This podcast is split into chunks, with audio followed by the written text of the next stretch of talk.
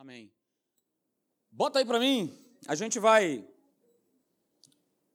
vai dar continuidade aí, certamente essa mensagem ela vai ela vai até o final do ano, aleluia, né? E ela é ela é muito importante, né? Antes de mais nada, quero fazer um agradecimento à minha esposa. Se ouviram o podcast, minha esposa, muito obrigado, você é uma benção. Esqueci o pendrive com a mensagem em casa. E ó, manda, manda por e-mail, por favor, me salve. E ela me mandou. E que bom, né, para a gente poder acompanhar. Essa é a nossa prática, esse é o nosso hábito, né, de você poder anotar o que a gente vai estar colocando aí. Fica aqui o meu registro para essa bela que agora está mais loira. Logo mais vocês vão ver, aleluia. Glória a Deus. Cada vez mais loiríssima, glória a Deus, aleluia. Vamos lá, gente. Então a gente vai continuar falando sobre quem tem controlado, né? Quem tem quem tem dirigido, quem tem instruído a nossa vida. E, e foi legal, né? Deus ele, ele te dá um tema e ele, pelo menos comigo é assim, ele vai te mostrando, às vezes, pequenas situações que acontecem que você vê assim que o cuidado dele, né? ele, ele, ele mostra isso. Então a gente no feriado agora que, que passou, a gente foi na praia, né?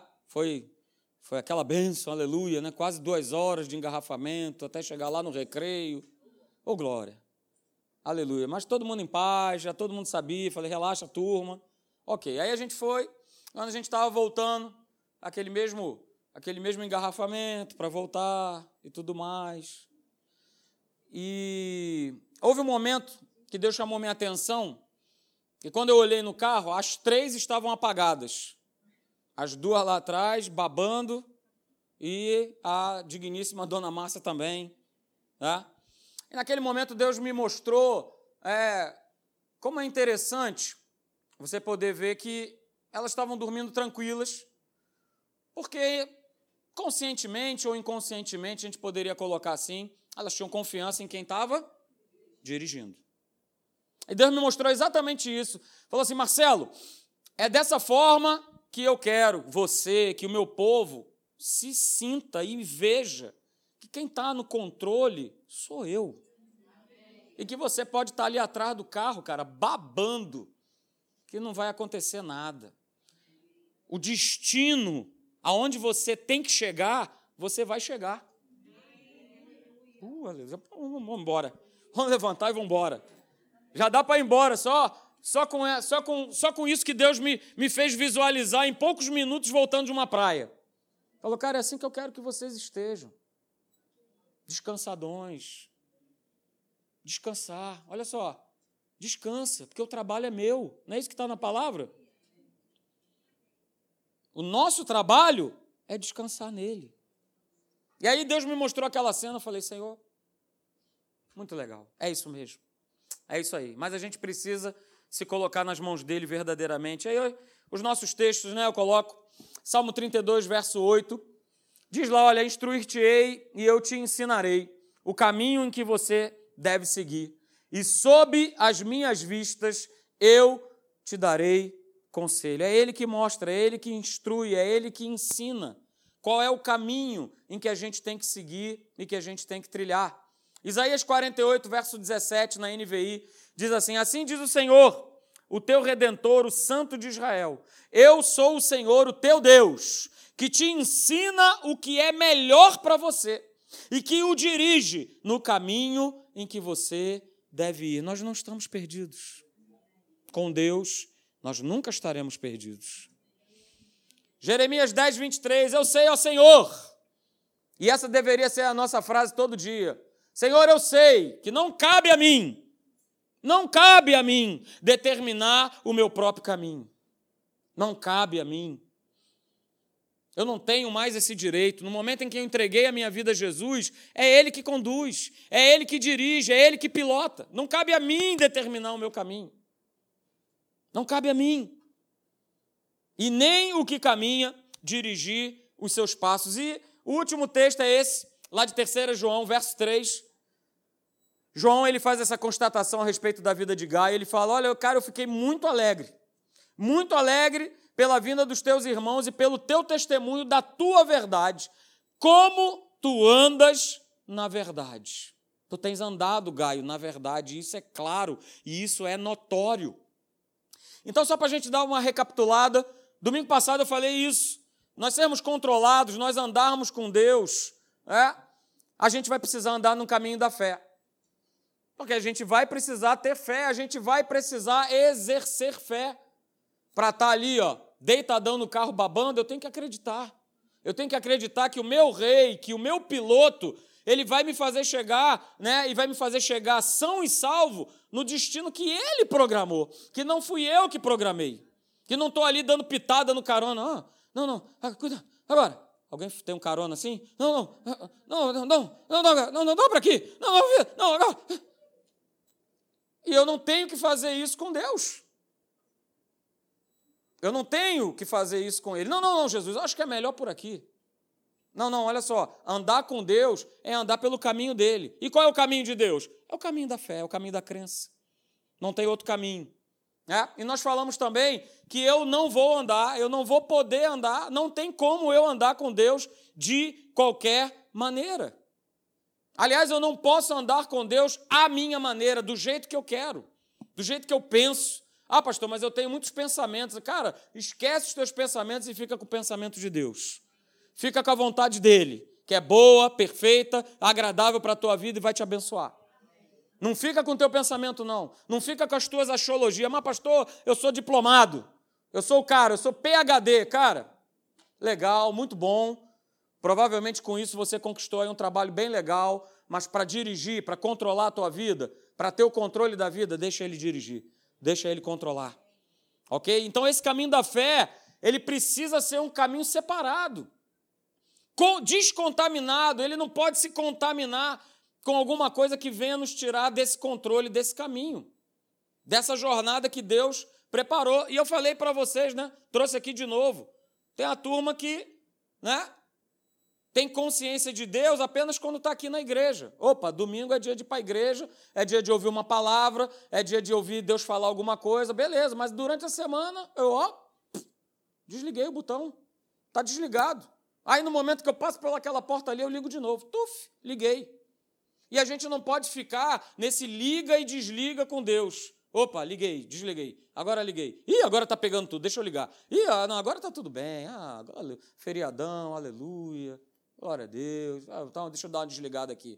A gente não liga e nem desliga. Por quê? Porque Deus ele não faz isso com a gente. A pessoa, se ele fizesse? A pessoa, se ele fizesse comigo e com você, não, não, agora eu vou dar uma desligada, deixa eu dar uma saidinha, deixa eu atender ali um outro pessoal. Você aí aguenta, espera, entra na fila, pega a tua senha, né? pega a tua senha aí, 1 bilhão 449 milhões. Um dia eu vou te chamar. Não é assim que Deus nos trata, queridos. A gente não pode, e nós falamos isso domingo passado, eu não posso andar com Deus por períodos.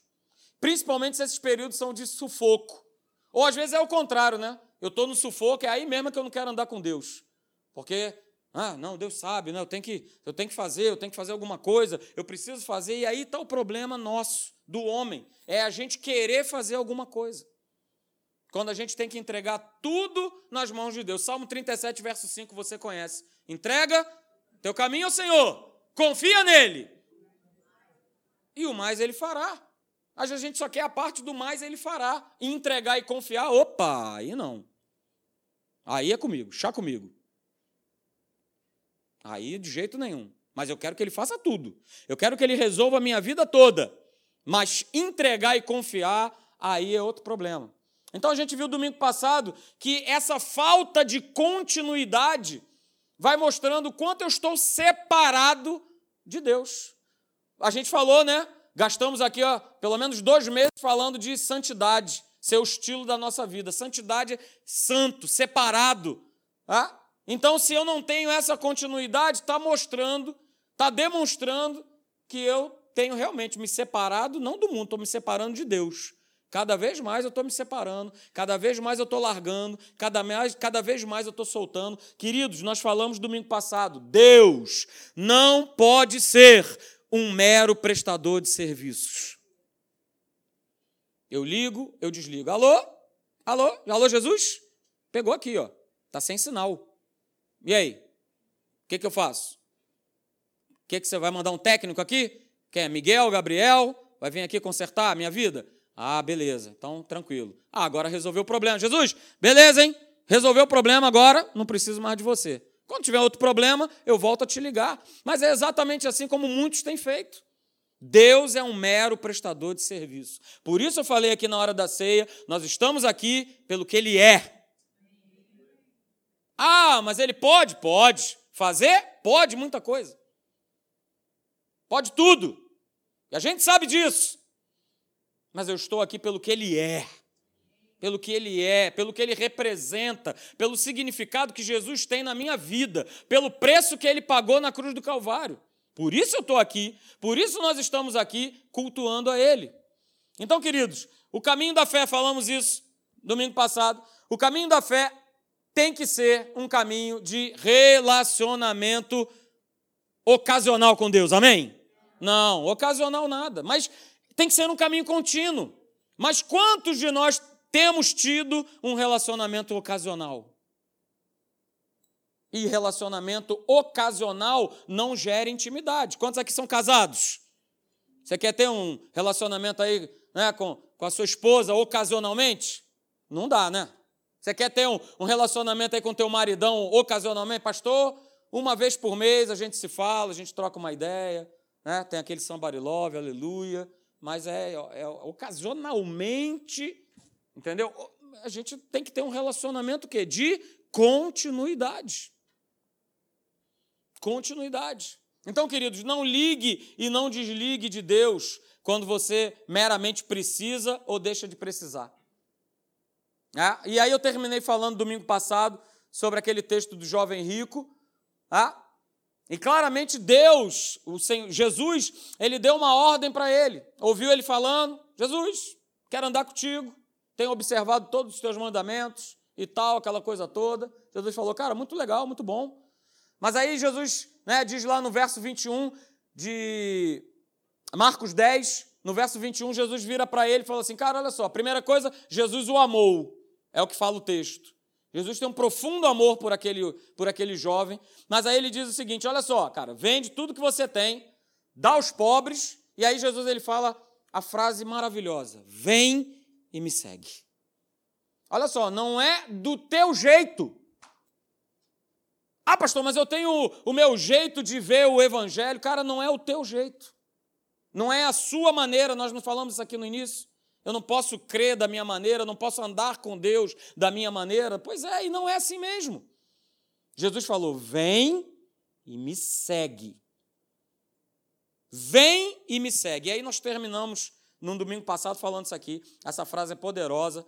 As pessoas elas estão prontas para receberem algo que necessitam e desejam, mas elas não estão prontas para serem controladas, para serem dirigidas pela vontade de Deus. E é verdade. A maioria das pessoas, a maioria de nós, está pronta. Está que nem aqueles passarinhos quando acaba de nascer, né? Está pronta para receber. Está pronta para ficar com a boquinha aberta. Mas, infelizmente, é, Muitos não estão prontos para serem dirigidos, para serem controlados, para andarem nesse caminho, para fazerem a vontade de Deus. Beleza?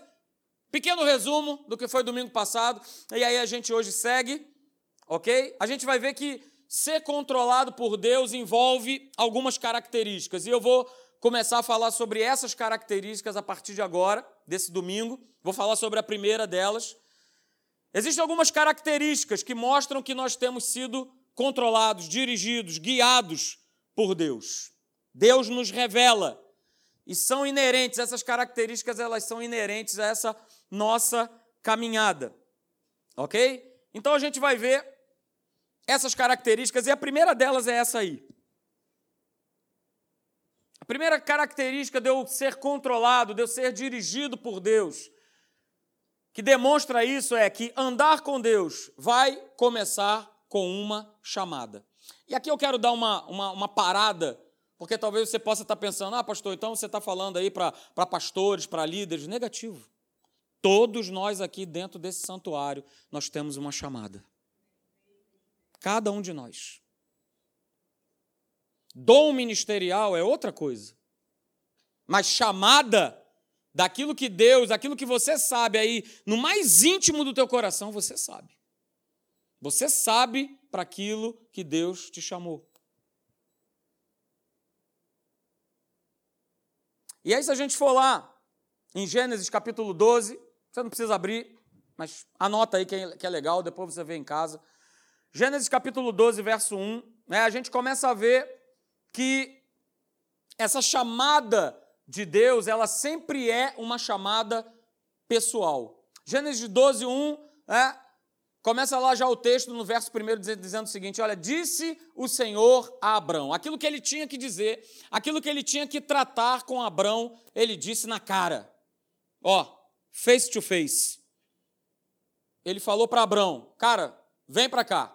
Sai, larga a tua parentela. E olha só, eu vou te mostrar uma terra que você tem que ir. Sempre é uma chamada pessoal. Deus ele fala conosco, falava com eles lá no Antigo Testamento e continua falando com a gente hoje, através do Espírito Santo, através do nosso testemunho interior, através da nossa consciência, do nosso espírito. Lá em Atos, capítulo 13, verso 2, pode anotar aí, ou se você quiser abrir, ok. Atos capítulo 13, verso 2, diz assim: ó, E servindo eles ao Senhor e jejuando, disse o Espírito Santo: Separai-me agora, Barnabé e Saulo, para a obra que eu os tenho chamado. A chamada dele é sempre pessoal, é sempre com uma finalidade. E se ele tem um chamado, como tem para cada um de vocês que estão aqui, cara, entra nesse carrão, deita, descansa, baba e dorme. Mas a gente vai ver aqui algumas características que são legais. Então, em relação a essa a essa chamada pessoal, quatro coisas elas estão envolvidas. Quatro coisas estão envolvidas nessa chamada. E eu volto a dizer para vocês, eu não estou falando aqui de chamada ministerial. Eu não estou falando aqui de chamada pastoral. Ok, muitos aqui podem até ter essa chamada mesmo. Essa chamada para o ministério, para ser um pastor, um evangelista, um apóstolo, um profeta, um mestre. Ok. Ok, mas cada um de nós aqui tem uma chamada. Deus tem um propósito com a tua vida. A gente não está aqui né, nesse mundo por simplesmente estar por fazer aquele ciclo biológico que você aprendeu na escola. Todo ser vivo, ele nasce, ele cresce, ele reproduz e ele morre. Você lembra disso? Estudou isso? Esse é o ciclo que eu me lembro em 1900 e antigamente, que era o ciclo da vida. Esse era o título que estava lá no livro. Ciclo da vida. Todo ser vivo, ele nasce, cresce, reproduz e morre. Cara, eu tenho que sair dessa plataforma. Porque eu preciso saber que Deus tem um chamado, Deus ele tem um propósito na minha vida. Pode ser, às vezes, no teu organismo familiar. Pode ser o seu, seu chamado ser ali dentro desse organismo. Pode ser que o seu chamado seja dentro do teu local de trabalho. Pode ser que o teu chamado seja na tua vizinhança. Pode ser que o seu chamado seja aqui nessa igreja. Seu chamado pode ser desempenhado numa série de lugares. Então, queridos, Vamos ver essas quatro coisas aí que estão envolvidas. A primeira delas é essa. A chamada, ela precisa ser reconhecida. Eu preciso reconhecer essa chamada. Para que, que Deus me chamou? O que, que eu estou fazendo aqui nessa terra?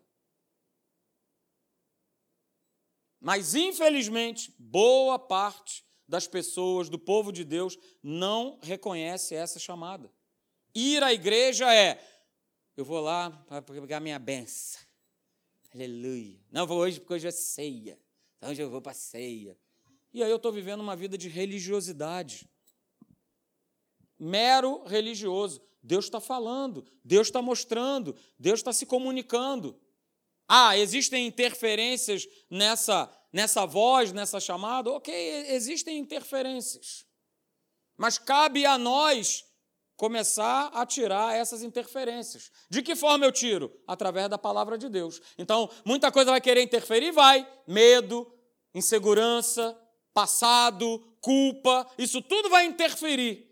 Isso tudo vai querer trazer algum tipo de interferência. Ah, mas ó, Será que é isso mesmo? Não, você não é capaz. Que é isso? Isso é coisa de pastor. Não, você não. Quem é você? Lembra que você fez isso assim, assim e tal?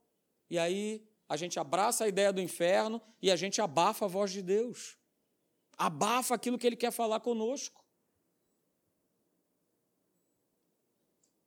Queridos, não tem como. Se eu não ouvir, não identificar essa voz de Deus, não tem como eu prosseguir, não tem como eu andar, não tem como ele dar lá o comando no controle e opa, beleza, porque eu ouvi essa voz. Não vai ter como. Esse caminho da fé vai exigir de cada um de nós que a gente possa reconhecer e ser direcionado por essa voz, por esse chamado. Ok? Então, queridos, a voz de Deus, ela precisa, diga, precisa, ela precisa ser ouvida, reconhecida e entendida. As mulheres sabem muito bem disso, porque muitas vezes elas falam com a gente e a gente diz que entendeu, mas não entendeu nada, porque a gente está só ouvindo. Aham. Uhum. Ah. Se tiver um tal do futebol, então, Aham. É? Mas o que, que eu falei mesmo, Marcelo? É. Não, é. Sim, é.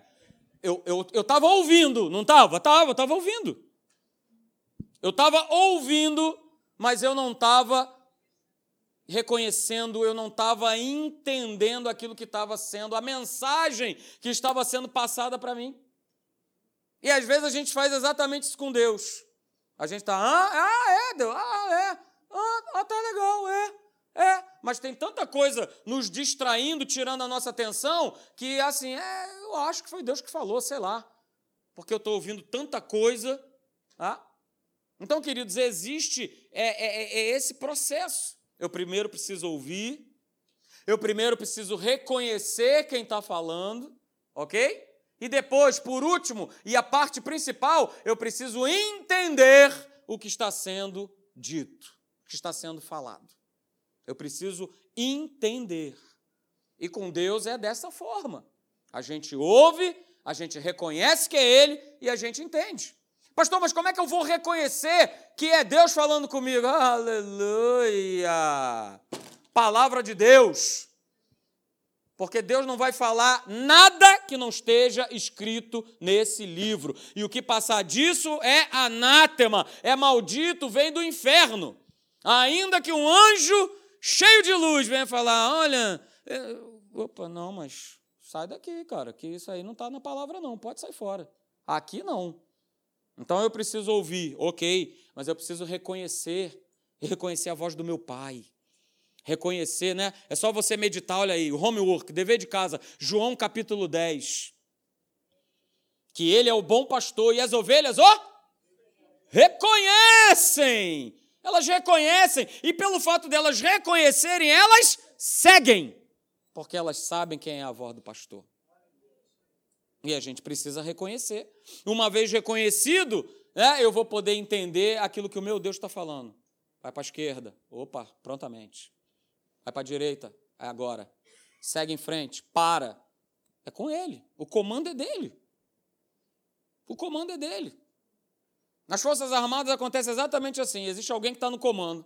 E por mais que possa vir uma outra pessoa e dar um comando, a gente que está sendo comandado, a gente não pode fazer nada, porque tem alguém que está no comando. Por mais que venha uma voz lá, sentido! Cara, mas quem está no comando é o Serjão. A voz de comando tem que vir dele. E é a mesma coisa com Deus. Existe um Deus que está no comando. Existe um Deus que está no controle. E a voz para eu ir ou não ir tem que vir dele. Não pode vir de outra voz que eu sei que não é a voz de Deus. Beleza, gente? Segunda coisa, e essa é a principal. A chamada, ela precisa ser respondida. A chamada ela precisa ser respondida. Eu preciso reconhecer a chamada. Mas ela precisa ser respondida, que senão não vale de nada. Na certa ocasião, Jesus falou, lá em Mateus, capítulo 9, verso 37 e 38, olha o que, que ele disse. É? A seara, na verdade, é grande, mas os cearenses são poucos. Aleluia. Quantos cearenses temos aqui? Olha, vários cearenses. gostei, gostei. Não, não, nascidos no estado do Ceará. Temos alguém aqui? Não? Mas todos nós somos os cearenses da palavra. Aleluia. Não é isso? A seara, na verdade, é grande, mas os trabalhadores são poucos. Verso 38. Rogai, pois, ao Senhor da seara que mande trabalhadores para a sua seara. E aí a gente pode se perguntar por que, que os trabalhadores são poucos? Será que Deus ele não sabe da necessidade que a sua obra ela dispõe, ela precisa? Será que Deus não sabe a quantidade? Será que Deus não sabe o número de trabalhadores necessários para que o seu trabalho ele, ele desenvolva? E aí a pergunta, na verdade, que ecoa é por que, que os trabalhadores, por que, que os cearenses são poucos? Por que, que são poucos? Aí eu vou, eu vou responder para você. Fique tranquilo. Vou responder. Porque poucos respondem ao chamado de Deus.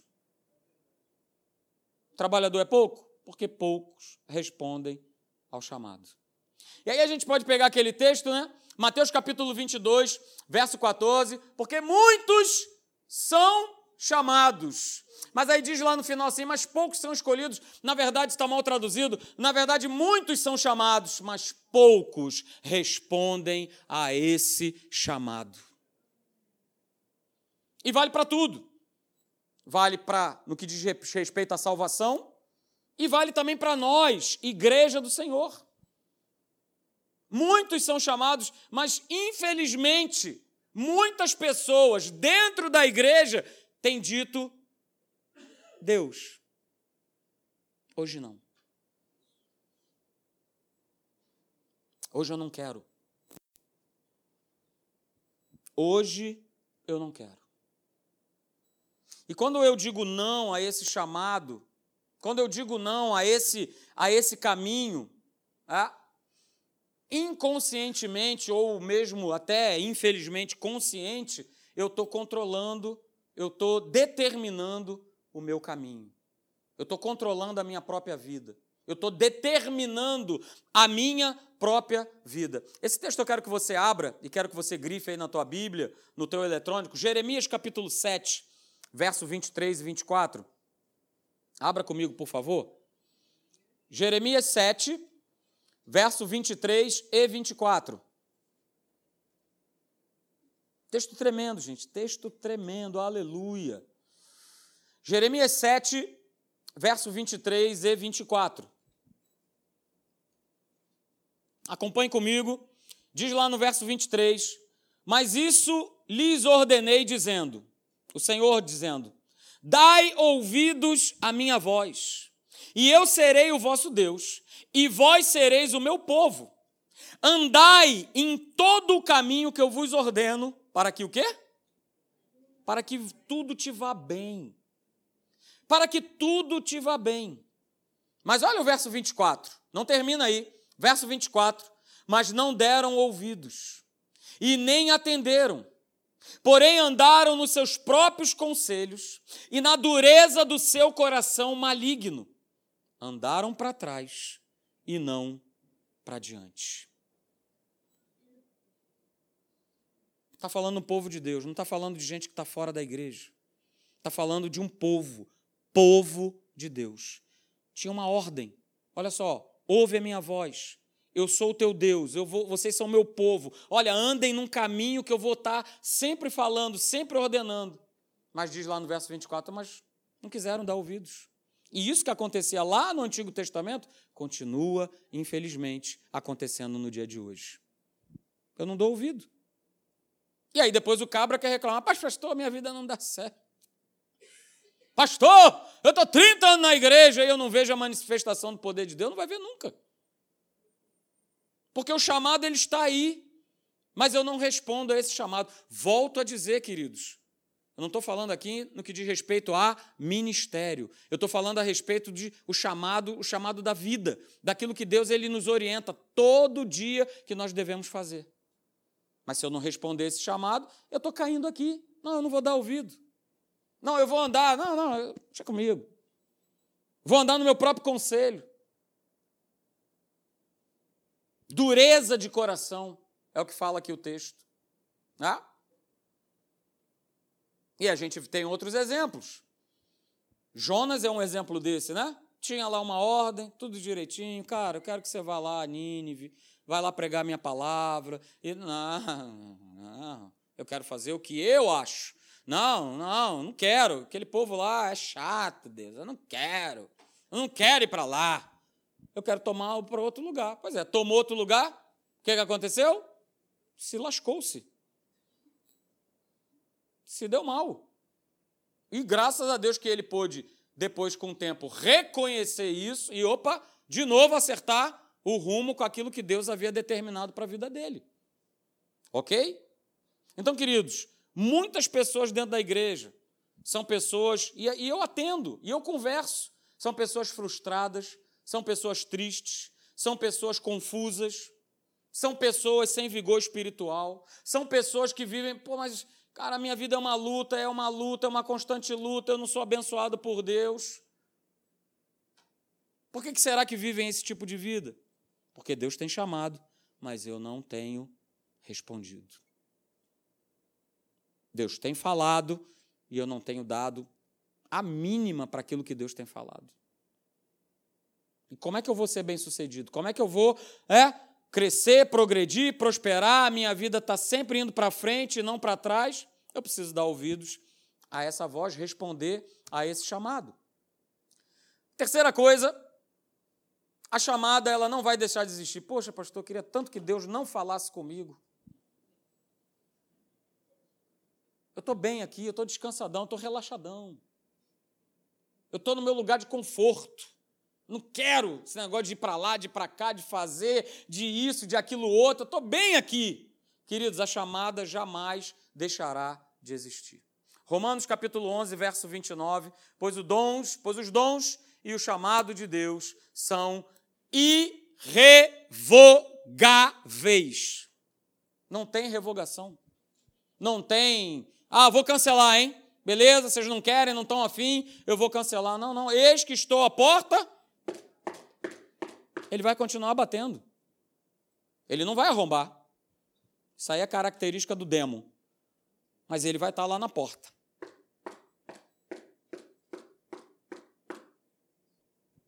Nós decidimos se a gente vai abrir o nosso coração ou não, mas esse chamado, ele vai estar sempre lá. A chamada de Deus, ela vai estar sempre presente, ela não vai mudar. Quer você entenda ou não, quer você queira ou não, quer você saiba ou não, ela permanece para sempre. E é triste, ok? Eu não cumprir a chamada que Deus, ele, o propósito de Deus na minha vida. Sair daqui dessa terra sem ter cumprido esse propósito, sem ter cumprido esse chamado. Queridos, tira o olho. Porque se eu ficar sempre aqui, ó, é a minha necessidade, são os meus problemas, são as minhas situações, e eu estou, eu estou impedindo de ouvir a voz de Deus e de eu cumprir esse chamado. Sabe por quê? Aí eu entro na quarta coisa e a última. A chamada, ela vai nos direcionar para um propósito de Deus. Ela vai direcionar cada um de nós. Não existe para cada um de nós que estamos aqui, não existe chamada sem propósito. Aquilo que Deus pede para eu e você nós fazermos tem um propósito. Não é à toa, não é uma coincidência, não é porque tinha que acontecer, não é porque estava escrito nas estrelas. Mas se eu ando com Deus, se eu tenho tido, se a minha vida tem sido verdadeiramente guiada, dirigida, controlada por Deus, no seu chamado, há direção para um cumprimento de um propósito. Mas não é um propósito só, são vários, são múltiplos propósitos. Múltiplos propósitos. Múltiplos propósitos. Às vezes a gente pode até não entender muito bem no, no início, a gente sabe que é de Deus, a gente ouviu, a gente reconhece que é de Deus, mas ouvir, reconhecer e entender. Mas pode ser que nesse terceiro processo de entender, no início a gente possa até não entender muito bem. Mas o Espírito Santo ele vai balizando, ele vai, ele vai falando. É isso? Quando eu fui lá para a Namíbia, eu sabia que tinha sido guiado por Deus. Era Deus que tinha aberto essa porta para eu e a minha família nós estarmos lá na África. Eu sabia disso.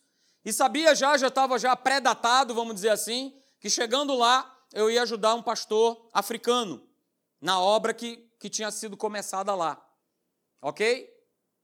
Mas você começa a, a vivenciar tantas coisas, tantas coisas boas naquele país, naquela terra, naquele continente, que daqui a pouco essa voz ela vai sendo ela vai sendo abafada. Ela vai sendo e eu num determinado momento lá eu tive que falar: "Opa, calma aí. Eu não posso esquecer do propósito do que que eu estou fazendo aqui nessa terra". Então foi muito legal, né? Foi muito legal poder viver Aqui eu estou botando 1% né, dos momentos que nós, que nós vivemos lá, né? Isso ali era, isso ali era o nosso, o nosso todo dia, né? Para vocês terem uma ideia, naquela foto que a foca está saindo ali de dentro, a gente, isso acontecia todo dia. A gente ia almoçar num restaurante que ficava aqui para a direita e a gente estava sempre vendo foca, golfinho e pelicano. Era é, como a gente vê aqui pombo. Eu via foca, golfinho e pelicano todos os dias. É? Aqui foi um passeio que nós demos lá pelas, pelas dunas, né, pela areia do deserto, né, de quadribike. E nas fotos você sempre vê gente de casaco, né? Porque na essa África aí faz frio, galera. Calor que vocês acham que faz, não faz. É? Então a gente deu um passeio de quadribike, foi um dia muito gostoso, foi muito legal, foi muito maravilhoso. E ali estou eu e a minha loura maravilhosa, né? estavam, estão ali na, naquela cruz chamada de Cape Cross, que foi ali é um marco onde Cristóvão Colombo, quando ele passou ali na Namíbia, ele deixa aquele marco ali que a gente tirou a foto. Ok? Isso tudo foi muito bom. Ilícito. Eram nossos momentos de lazer, os nossos momentos de, de, estar, de estar junto, da gente estar em família. E foi muito bom. Mas eu fui para lá com um propósito. Eu não fui para lá para me divertir. Tinha um propósito na, na ida lá. Né? E esse propósito, ele foi cumprido. Por mais que eu tivesse levado um tempo até eu entender qual era o propósito, de fato, de eu, de eu poder estar lá, né? A oração que eu estou fazendo por esse casal, que era dentro da igreja, ao qual eu era o pastor, vice-presidente, né? Era cheio de terminologias. Primeiro vice-presidente, segundo vice-presidente, primeiro secretário, segundo secretário, enfim eu era o vice-presidente, vamos colocar assim. Tá? Eu estou orando por aquele casal ali, aquele homem que está ali, que está entregando a sua vida para Jesus, ele era simplesmente um feiticeiro aqui no Brasil. E a esposa dele, convertida, passou uma vida inteira orando por esse homem. E Deus ele é tão maravilhoso, ele, ele, ele gira a nossa cabeça, ele dá nó no nosso tico e teco que o cara foi se converter na África. Mas aqui no Brasil não, mas ele foi se converter lá na África. Fez escola bíblica, já fez a escola e se converteu lá com a gente. E depois eu fiquei lá discipulando ele, conversando com ele sobre aqueles assuntos básicos da fé, essa coisa toda. Mas foi se converter lá na África, do outro lado do mundo. Cara, Deus é tremendo. Deus é demais. Tirou o camarada aqui no Brasil para converter ele lá na África. Essas duas fotos que estão aqui é uma obra que nós fazíamos toda, todo mês, de nós levarmos é, comida e nós levávamos também um lanche para um, um abrigo de idosos. Né? Aqui é o abrigo, é uma foto dele, já ali já era época de Natal, ó, dezembro, e ali era uma foto, ali era a entrada do abrigo, aonde a gente fazia um culto, né? Nós orávamos junto com os idosos e a gente todo mês a gente levava mantimentos para ele lá. E aqui essas fotos, essa foto aqui no canto foi a viagem missionária que eu fiz lá para o norte da Namíbia, ah, numa, numa cidade chamada Oxitu, e aonde a gente, queridos, foi demais isso aí. Ali você está vendo as crianças ali comendo, né? Comendo com a mão. E, enfim, mas a gente, eu, eu, pude ver o texto que fala a respeito da multiplicação de pães e peixes, eu vi multiplicar comida na minha frente. Estou falando para vocês. Eu vi multiplicar na minha frente arroz, churrasco e maionese. Porque o pastor virou-se para a gente quando a gente estava na viagem até chegar nesse lugar. Pastor, quantas pessoas vão ter para esse almoço? Ele falou: olha, em torno de umas 60 pessoas. Falei, ok. Então a gente comprou as carnes, compramos tudo, arroz e tal. A gente também foi aí para levar muito mantimento. É que eu não, tô, eu não coloquei a foto aí, mas a gente, a gente espalhou assim, mantimento para pelo menos uns seis meses de comida aí para essa gente.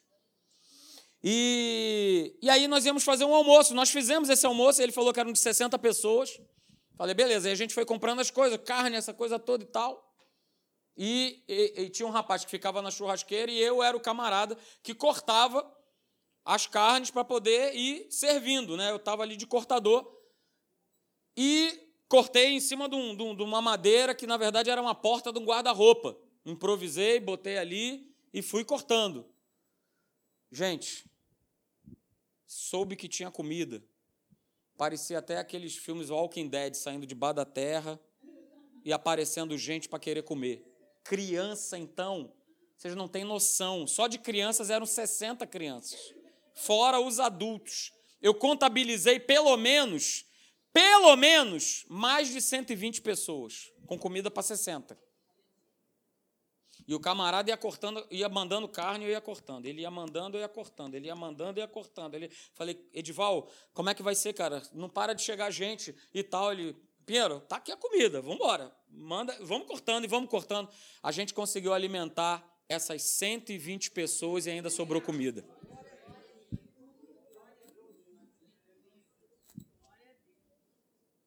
Sobrou comida. Como? É com ele. Mas a gente foi lá fazer a nossa parte, fazer essa chamada.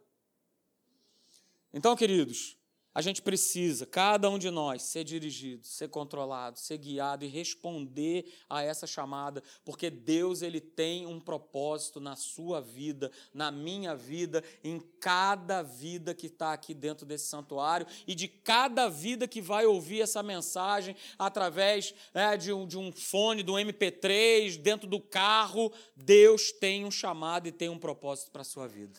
Amém? Vamos ficar de pé.